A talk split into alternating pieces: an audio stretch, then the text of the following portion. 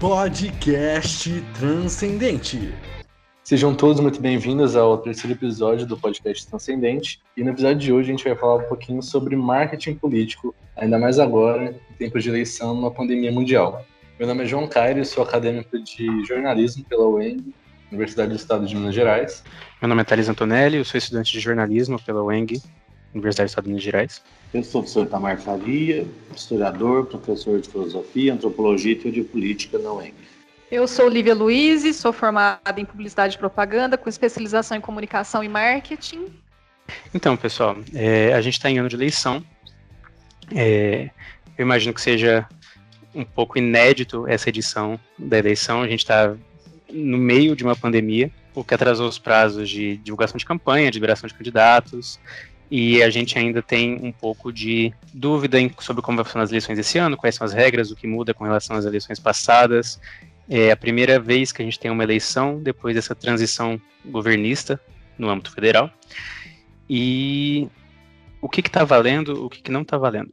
Então, meninos, começa que nós temos um prazo diferenciado, né, para o início das eleições, né? Nós vamos ter um primeiro turno em 15 de novembro e um segundo turno, se houver, né, dependendo da cidade, no dia 29. Geralmente as, as eleições aconteciam em outubro. E esse ano, a princípio, não muda muita coisa da última eleição de 2016. A grande mudança, eu acredito, principalmente na parte política, é que para a eleição majoritária, ou seja, para a eleição de prefeito, nós vamos ter coligações, que um partido se alia a outro. Para as eleições proporcionais, que é para a eleição de vereador, não serão aceitas coligações. Mas, de resto, acho que também um grande diferencial dessa eleição a, como foi na eleição de presidente, né, na eleição de 2018, é o papel das redes sociais. Se em 2018 foi praticamente essencial o papel das redes sociais para a eleição do atual presidente, esse ano, com o combo de pandemia, vai ser mais importante ainda. Então, é importante que os candidatos se atenham às regras, à legislação imposta pelo TSE, para que essas eleições aconteçam de uma forma limpa, de uma forma é, inteligente, principalmente orgânica. Né? O TSE esse ano vai ficar de olho em candidatos que impulsionam é, campanhas negativas, na questão das fake news e demais situações. É, uma coisa importante para todo candidato e para toda pessoa que pensa em trabalhar com eleições é montar o seu candidato de uma forma que respeite um tripé, que é a comunicação, a contabilidade e o jurídico. Sem esses três pontos, nenhuma campanha vai para frente. Contabilidade, o candidato precisa prestar conta de todos os gastos e dependendo da cidade, do número de eleitores, esse teto de gastos pode ser maior ou menor. A parte jurídica, para ele ter embasamento e respaldo em todas aquelas atitudes que ele precisa tomar, ou, ou enfim, né, para se resguardar. E a parte de comunicação, porque sem comunicação não se faz nada. Outro ponto importante também das eleições, é, a gente vem nesse movimento né, de, de feminismo, de, de inclusão, é, 30% das cotas em cada partido é destinado para as mulheres. E é um ponto muito importante porque a gente não vê tanta representatividade feminina. Né? O professor Itamar pode até me ajudar nessa questão. A Getúlio Vargas instituiu o voto feminino, mas não era toda mulher que poderia votar. Eram mulheres casadas, com autorização do marido, viúvas e solteiras se elas tivessem um nível de renda X. É, as mulheres mesmo só foram ter o voto obrigatório a partir de 46, mas mesmo assim não era um voto livre. E para você ter ideia de como isso é importante, essa questão dessa cota de 30%, só em 1962 a gente pode, pode ter CPF e a gente deixou de ser uma propriedade do marido da gente. Tá, você gostaria de falar sobre isso, por favor? É, sobre a questão da cota feminina, é uma luta histórica, né? primeiro a participação da mulher, mas ainda carece de muito avanço, porque essa cota ela é só para a candidatura. Ela não interfere na eleição os partidos precisam apresentar 30% das candidaturas como sendo de candidaturas femininas. Mas é, na composição do Congresso, isso não é observado. Né? Não há uma cota que garanta que 30% isso. dos eleitos sejam mulheres. Essa situação ainda mantém o nosso Congresso Nacional como eminentemente é, masculino, hétero e branco, né? considerando que existe um, um, um investimento considerável em qualquer candidatura, não é qualquer pessoa que consegue se financiar ou conseguir financiamento para lançar o seu nome a, nesses certames. Importante também, nesse momento que a gente vive, já desde a época da TV, o cenário das eleições mudou muito porque a, a imagética, né, o conjunto das imagens passou a se sobrepor, ainda mais num país com uma quantidade muito grande de analfabetos ou de semi-alfabetizados, às propostas dos partidos. Nós temos uma cultura política ainda muito presa ao toma lá da cá. No universo das eleições municipais, ainda que isso já seja expressamente proibido há bastante tempo, é, há até uma certa expectativa da população de que os candidatos se ofereçam para comprar os votos de alguma forma. Né? Indicativo de que ainda falta muita maturidade política na nossa população. O que também não quer dizer que os nossos candidatos sejam lá da melhor estirpe e que não careçam de melhoria. Para o cenário que a gente vai enfrentar agora, vai ser definidor quem contratar uma equipe de comunicação qualificada, porque numa campanha totalmente virtual, lançar mão de todos os recursos possíveis vai ser será a única possibilidade de ter alguma chance. Qualquer prognóstico nesse cenário fica difícil porque vai ser a primeira vez que acontece, né? vai ser quase uma eleição às cegas. Né? O que nós tivemos de experiência até então foi nas últimas eleições presidenciais em que foi uma, uma eleição movida a fake news. Então, eu estou visualizando que, para o contexto das eleições municipais, como existe uma dificuldade crítica muito grande por parte dos eleitores, é, e já não existe esse costume de se discutir propostas, né, conteúdos programáticos dos candidatos, é, talvez tenhamos muitas reviravoltas no melhor estilo dos folhetins novelescos, né? Porque até desmentir uma notícia falsa, na verdade até as estratégias para desmentir uma notícia falsa acabam dando mais é, reverberação do que de fato desmentir. Então, o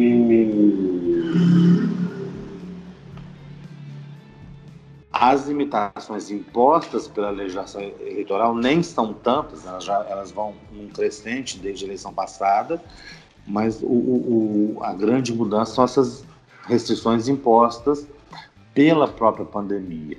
No contexto em que o encontro entre as pessoas vai ser mediado por tecnologia e em que grande parte do eleitorado tem uma dificuldade interpretativa muito grande, aquele que conseguir montar a campanha mais bonitinha, mais imageticamente convincente, é o que terá grandes chances. Triste, mas parece-me ser a realidade. Mas uma coisa que eu acho bem interessante nessa eleição, ou que vai ser interessante, é que a gente perde aquelas sessões do beijamão, entra na casa da tia para tomar café no copo de requeijão, né? Olha, esse candidato é simples, é gente do povo, é como eu, e nós vamos perder isso. Porque por mais que para a gente pense, nossa, mas 2020, sem cenário de pandemia, já seria uma coisa meio forçada, né? Aquele candidato comer um pastel na feira, entrar na casa da Dona Maria para tomar um café. já seria uma coisa para muitos eleitores, ou para pelo menos a questão de geração meio ultrapassada. Esse ano a gente não vai ter esse, esse, essa ferramenta que ainda é muito importante, principalmente em cidades do interior, como o Itamar falou, que a, cabeça dos eleitores não é bem formada. Ela não. Esse ano, inclusive, acho que vai ser a primeira eleição que o termo eleição municipal, que a questão de partido vai valer muito, porque até então eleição municipal, ah, porque candidato é filho do Cicrano, afiliado do Beltrano.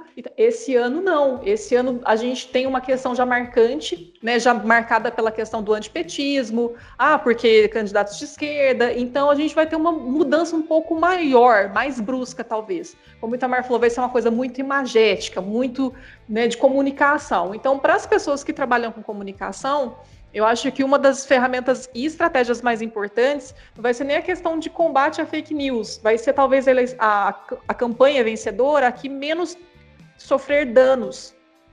Acho que vai ser impossível blindar todos os candidatos, todas as campanhas. A vencedora, na minha, na minha concepção, será que sofrer menos danos dessas fake news, dessas proposições que as próprias redes sociais criam, né? É isso. É uma coisa que, assim como foi citado tanto pelo Itamar quanto pela Lívia, é, a gente não tem mais comício, a gente não tem mais debate em praça, a gente não tem mais carreata.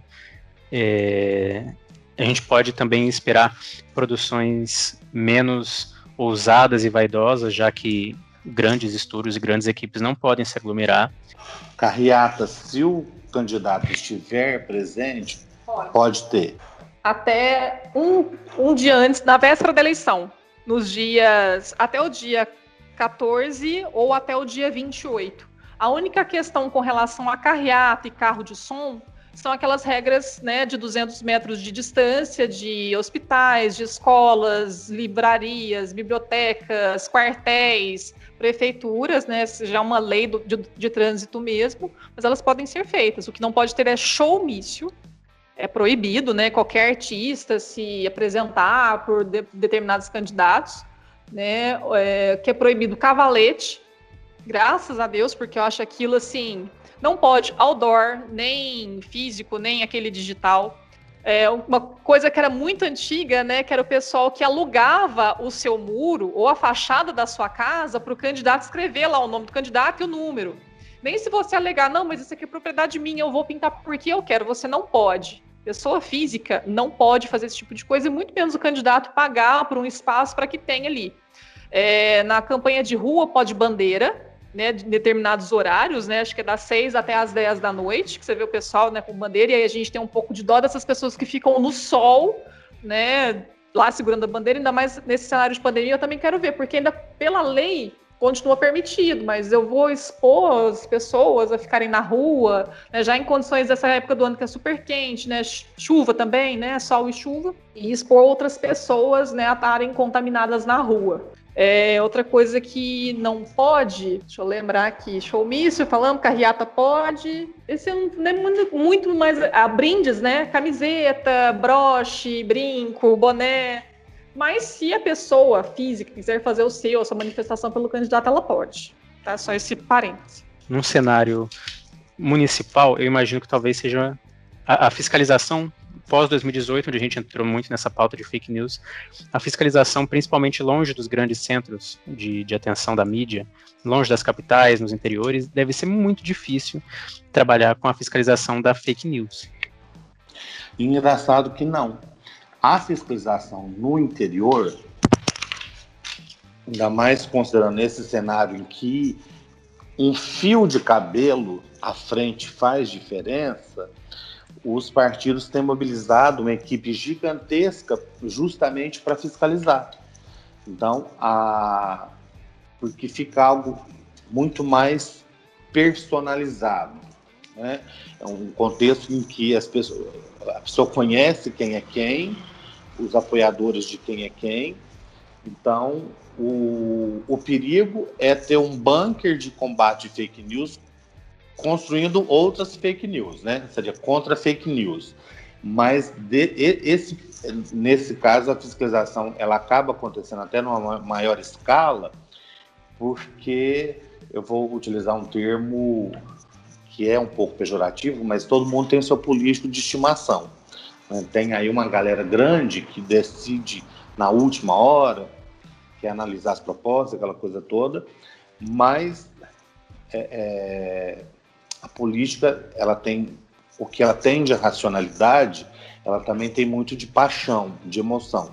Nos, nas cidades menores, é como se fosse um, um grande Fla-Flu, um grande Brasil contra a Argentina. As pessoas vestem, a, a, a, incorporam a campanha como se fosse algo até pessoal. Não é todo mundo, mas tem uma, uma galera grande que faz isso. E esses se engajam tanto na, na, segurando bandeira nas ruas, obviamente tem os que recebem para isso, mas tem aqueles que têm uma paixão, né? É, que não tem nada de racional, mas ah, eu sou do, do, do, do, candidato tal, e aí fica fazendo todo esse filtro, toda essa fiscalização e também essa produção de notícias, disseminação de notícias. Uma fiscalização institucional, essa sim é um pouco mais complicada, porque é, a estrutura do Tribunal Eleitoral, né, enfim, o, a questão da polícia de inteligência, monitoramento das redes, aquela coisa toda, não é uma, uma tarefa muito simples, não é? Mas do ponto de vista do conjunto das pessoas, a gente vai assistir, né? Vai ressuscitar, ressuscitar Roma sem o pão, só com circo, né? Um grande circo político e as pessoas se xingando no WhatsApp, porque estão falando mal do candidato dela e daquele outro, mas o, o que talvez faltará de, de, de outdoors e de pinturas nos muros vai sobrar de gente esbravejando no Facebook, no WhatsApp, no Instagram, porque vai ser o canal que as pessoas têm. Sim, uma das coisas que o TSE colocou esse ano justamente para combater essa questão de fake news, porque a gente sabe que as fake news são enviadas em blocos maciços de mensagem, né? Ela não é uma só gotinha de óleo no oceano. A gente sabe que tem fábricas né, de bots e que, que mandam mensagens que são programados para isso. O que, que o TSE falou? É, o candidato ele pode usar as redes sociais, como também site, blog, né, para fazer a sua, sua, a sua campanha. É, mas, dentro do orçamento da campanha, um abraço para os alunos de mídia, tem que estar tá colocado esses links patrocinados, essas palavras-chave de CEO, tudo isso pode, mas o candidato ou o partido ou a coligação que tem que representar isso para o TSE. Por exemplo, se o candidato X convida, sei lá, o Itamar para trabalhar para ele e o Itamar vai ter que disparar um e-mail marketing ou mensagens no WhatsApp para os seus eleitores. Ele não pode. Essas, essas, esses pacotes de mensagem em massa têm que ser registrados pelo candidato, pelo partido ou pela coligação. Então, acho que nesse ponto consegue achar, mas isso aqui está fora da curva. Então, acho que fica até um pouco mais fácil eles conseguirem rastrear isso. A gente estava falando de coisa que não pode, não pode telemarketing. Isso eu acho uma benção, porque ninguém merece telefone tocar, porque assim, a gente entende que campanha eleitoral é um bombardeio de informações. Ainda mais esse ano que a gente vai ter, principalmente pelas redes sociais, né? A gente não vai ter rua, mas mesmo assim a parte impressa, tá? Santinhos, isso pode ser feito, impresso, distribuído por aí. A gente fica de olho também em candidato que suja a rua, é muito importante também. Então, se você quer fazer uma campanha bem feita para o seu candidato, pense nessas coisas também, pensando nessa parte mais tanto social como parte de ecológica, sustentável, tudo. Mas é importante isso mas é, esses disparos têm esse respaldo. Ele já tem que estar dentro da campanha, tá? Se lá no meio da campanha o candidato fala, não, mas acho que faltou um impulsionamento, alguma coisa, ele não pode, ele tem que entrar já agora nessa, nesse orçamento de campanha que eles têm que mandar para a questão do, de teto de gastos e prestar contas disso, tá? Então, eu acho que dessa forma fica um pouco mais fácil de rastrear essas informações que vão sur surgir por fora. Porque vai surgir, vai surgir muita coisa. Né, eu já vejo nessa, nessas, nessas pré-candidaturas alguns candidatos relatando que outros já estavam fazendo mentira, mas de uma maneira muito mais sutil. Mas a partir de agora, a partir da semana que vem, acredito que vai ser muito mais evidente para a gente. É, como que nem foi jogado aqui na roda também, é, talvez tenhamos um reflexo do fator partido né, nas eleições municipais. É, a gente teve um embate muito fervoroso nas últimas eleições federais. E agora, onde a gente tem dois anos de governo, vamos estar finalizando o segundo ano de governo da gestão atual. Talvez tenhamos uma revanche. É, pode ser esse o começo da volta do, do, do, ciclo da esquerda ou a gente vai ver isso aumentar bastante ainda? Então, é, desde a última campanha presidencial, né, em 2018, a gente está acompanhando algumas mudanças com relação à, identidade desses candidatos e à identidade dos partidos. É, desde né, o processo de impeachment, né, a gente falando aqui do, do, Partido dos Trabalhadores, ficou muito perseguido e muito queimado. Nessa última eleição para presidente, governador, a gente já viu uma mudança nas cores.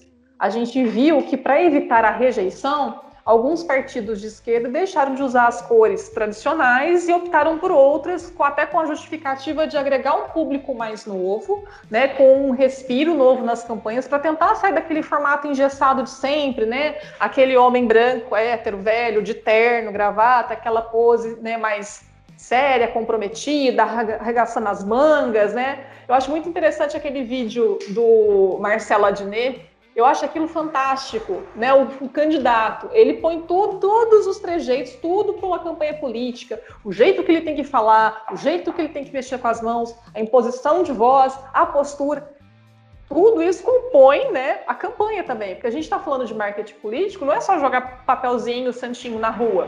O marketing, como todo mundo sabe, é uma gama de processos. Às vezes o papelzinho que está na sua calçada é a última gota da campanha do candidato. Então, já em 2018, a gente já viu algumas mudanças com alguns partidos, justamente nessa questão das cores, né, para poder trabalhar essa questão da rejeição à cor vermelha, geralmente ligada a partidos de esquerda. E provavelmente nessa eleição também. Eu vi um candidato que as cores dele, mesmo sendo PT, seria verde e amarelo.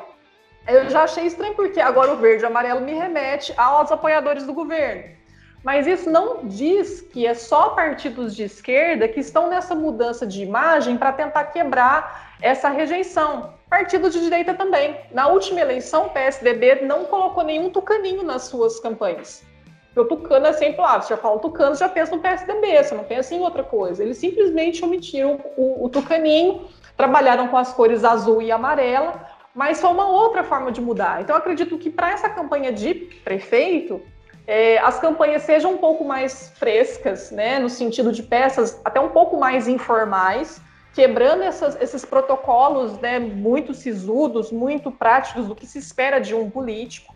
Mas, ao mesmo tempo, eu fico muito preocupada porque se você pegar a campanha do, do, do presidente atual, é, muitas pessoas falam que a campanha dele nem teve campanha, né? Porque ah, ele ganhou porque ele é um cara simples, ele é um cara do povo, ele é um cara.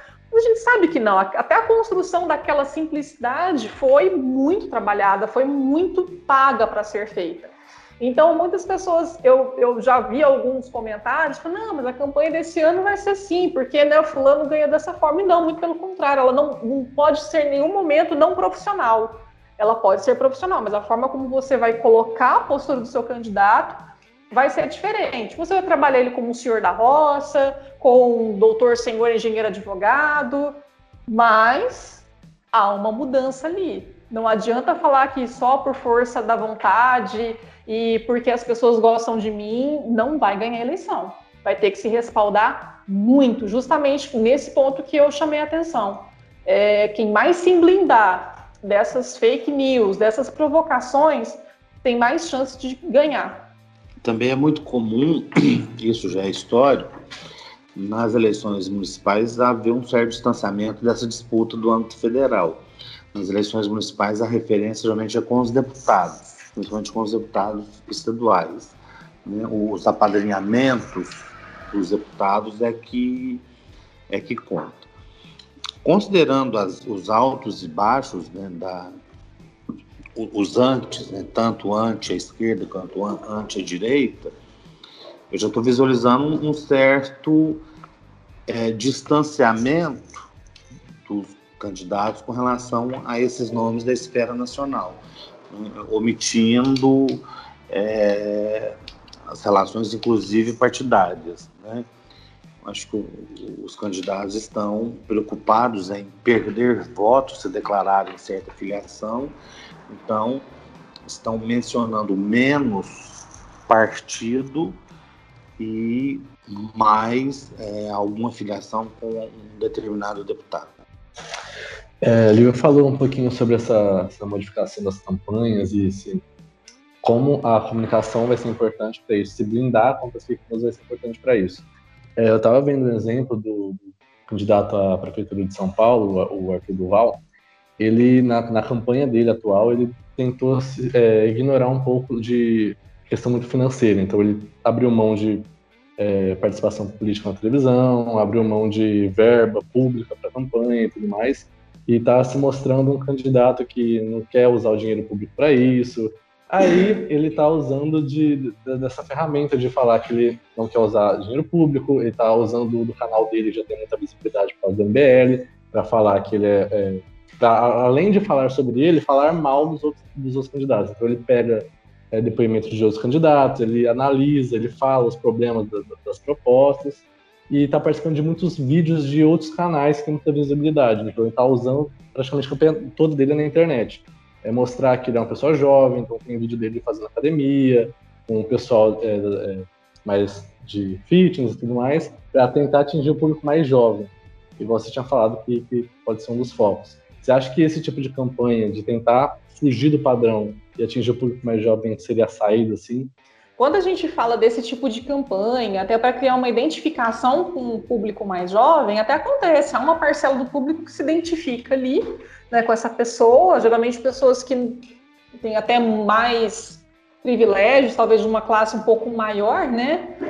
Porque gera um, um distanciamento ali, mas vai atingir já as pessoas que já, já seguem ele. Eu não, não acredito que ele consiga ganhar mais voz. Acho que o índice de rejeição dele ainda é um pouco alto, né? Até por questões de outras, outros vídeos e outras coisas que ele fez, assim, para a gente ter um pouquinho mais de raciocínio, né? Lógico, a gente cara, não dá, né? Mas é uma forma dele fazer a campanha dele. Mas quando ele fala, ah, não estou usando dinheiro público para fazer campanha e tudo mais, a gente sabe que tem um fundo eleitoral todos os partidos podem usá-lo.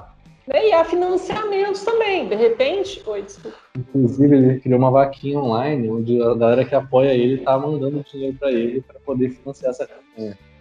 Ó, para você ter ideia dessa questão, ah, eu não vou usar o dinheiro público, ok. É, de acordo com o TSE, o próprio candidato ele pode investir na campanha dele 10% do rendimento bruto total dele do ano passado. Então vamos pensar, se ele é uma pessoa de uma classe média, alta, um empresário, gente vai ter uma, uma verba até maior, talvez, que o próprio fundo partidário para fazer isso. É, empresas é, pessoa jurídica não pode fazer doação de forma alguma, mas pessoa física sim. E as pessoas físicas também é o mesmo esquema, 10% da renda bruta total do ano passado. E pode fazer arrecadação pela internet, as vaquinhas, né?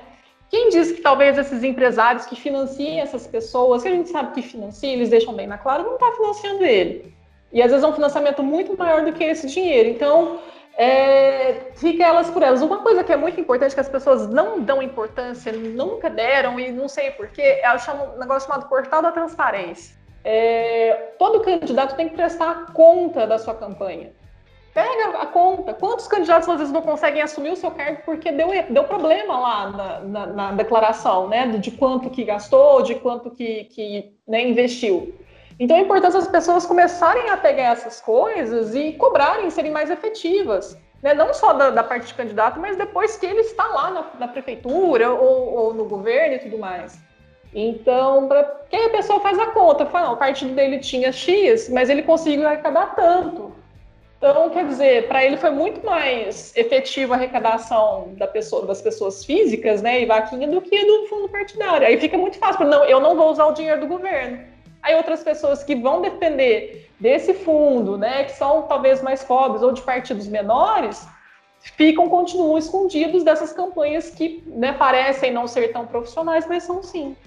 É, Para a gente poder fechar, qual seria é, a diferença entre o eleitor de 2018 e o eleitor de agora, dentre das classes mais as menos intelectualizadas? O eleitor de agora está mais cansado, ele está mais desencantado, ele está mais estressado, ele está mais sem paciência e está, não vou falar realista, porque não é o caso, mas ele está de saco cheio. Então, isso vai provocar um certo, um certo efeito de algumas pessoas já é, realçarem a recusa com relação a alguns nomes, algum, alguns partidos, e de repente nem prestar atenção na campanha, correndo o risco de muita gente fazer isso, de nem prestar atenção na campanha como um todo.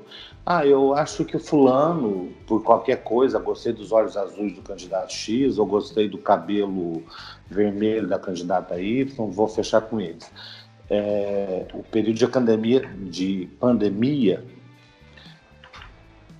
provocou esse esse cansaço que já vinha do universo político, nessa essa exaustão, e está todo mundo, se não com a saúde mental completamente abalada, fortemente abalada, então nesse contexto, é, com a gente enfrentando um cenário de quase 5 milhões de pessoas contaminadas no país, quase 140 mil mortes, um avanço da curva ascendente no interior, né? isso ainda cria é, o que eu chamo é o, é o, castigo por antecipação. Né? O futuro prefeito já já está sendo responsabilizado por algo que ele nem teve como fazer ainda, mas ele já vai ele já herda esse esse ranço, essa, esse desencanto, esse cansaço que a população já está com o atual governante.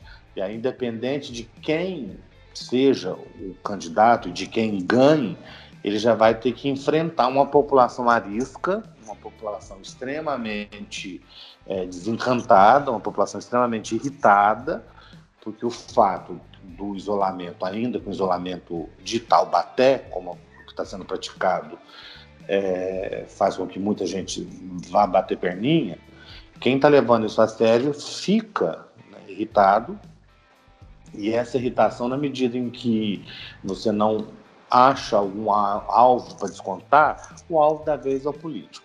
Né? Então, o, isso também é parte de um outro problema. Né? O nosso eleitor não se vê como parte do processo político, ele não se percebe como parte do problema.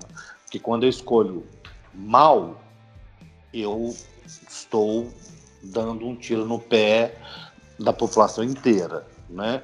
A um voto só não faz diferença? Faz diferença, gente. É de voto em voto que o candidato ganha.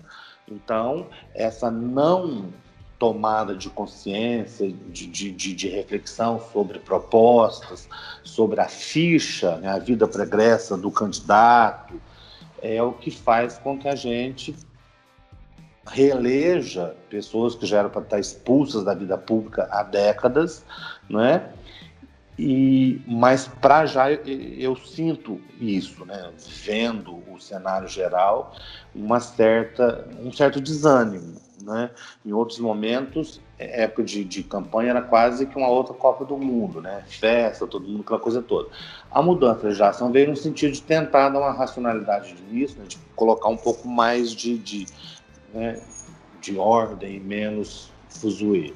Só que nesse momento, esse, essa nova ordem uma, nova, uma ordem cansada, uma ordem exausta, um pessoal com muito pouca paciência. O que é um desafio para a equipe de comunicação, que é primeiro tem, conseguir que a pessoa preste atenção. Esse vai ser o grande desafio para as equipes de comunicação dos, de todos os candidatos. Para vereador, como são muitos, né, geralmente até para conseguir uma quantidade expressiva de votos, porque a, a eleição, as cadeiras é de acordo com os votos que o partido consegue, então eles lançam muita gente para o partido ter muitos votos. Né? Essa é uma estratégia que funciona, mas é nesse contexto em que o, o beijamão, as caminhadas não podem acontecer, vai ficar, é, é, se a gente vai tomar conhecimento, né? A gente tem a opção de, de, não acessar as redes sociais. Eu já tenho feito isso. Mas de repente você se depara, né? eu estou na cidade há 18 anos, e da meia dúzia de candidatos, tem quatro que eu nunca vi na vida, nem sei quem, de onde saíram. Então, isso já é um indicativo bastante é, é, é, é forte disso que eu falando assim. Tem muita gente saindo da toca e achando que tem alguma chance, e aí por isso que eu falo que é, é, é um roteiro de folhetim. Uma coisa, de repente, tem um final surpreendente, né, uma reviravolta novelesca, porque nessa brincadeira a população, ah, esse aqui eu nem sei quem é, de repente é uma boa alternativa. Porque escolher né, a renovação, quando você faz isso, estudando a vida para aquele candidato, é uma coisa. Agora, quando você faz escolhendo alguém que você não conhece, é pior do que escolher entre os bandidinhos de estimação que a gente tem. E uma coisa interessante que o Itamar falou, né, dessa questão dos vereadores, que são muitos, né, antes da gente falar na questão de abordagem mesmo de comunicação, é, esse ano não é permitido coligação para vereador. O que isso significa? Que provavelmente teremos uma eleição menos, menos, sei lá, coisa de circo.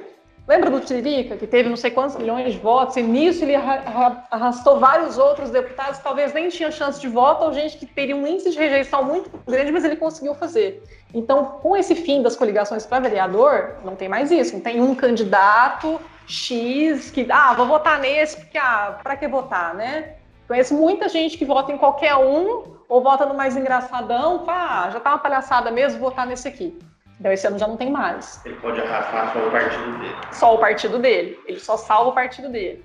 Então acho que a gente vai ter uma eleição menos menos enfeitada, menos personagens caricatos, menos palhaçada, pelo menos uma, um pouco mais sério. Até porque uma das, dos tocantes dessa intenção da, da comunicação, de como chegar nas pessoas que estão cansadas, estão exaustas, talvez trabalhar na questão de renovação. Olha, vamos ter pessoas novas, né? Talvez mais uma tentativa dessa renovação. A gente sabe que na última eleição muitas pessoas votaram na questão de renovação, a gente sabe que manteve-se a, a, antiga política da mesma forma, mas essa abordagem com o eleitor, ela precisa ser mais delicada, precisa chegar de uma forma mais tranquila e não despejando mais coisas, porque ele já está soterrado em coisas desde março, desde que começou a pandemia. Então, é um trabalho da equipe de comunicação ali. E outro detalhe de, da equipe de comunicação, de alguns candidatos, e a gente vê isso, acaba vendo isso todo ano, é, como o Itamar falou, né? Ah, eu vou me candidatar. Né? E a gente ficar de olho na história daquele candidato. E aí, somente agora o candidato pensou: olha, eu preciso de uma equipe de comunicação, agora, nesse momento. E o trabalho de comunicação, quando a gente finalizar o primeiro ou segundo turno da nossa eleição, o trabalho de comunicação tem que começar ali. São um trabalho de quatro anos para chegar nesse momento para eleger ou até fazer o tal candidato perder. Não é começar agora em setembro. Como eu falei, é um marketing, é um processo. Né? A gente vai ter panfleto, a gente vai ter santinho, vai ter propaganda na rádio, que inclusive é só nos horários que são permitidos, não é permitido é, propaganda em rádio fora dos horários que já são disponibilizados. Na TV pode.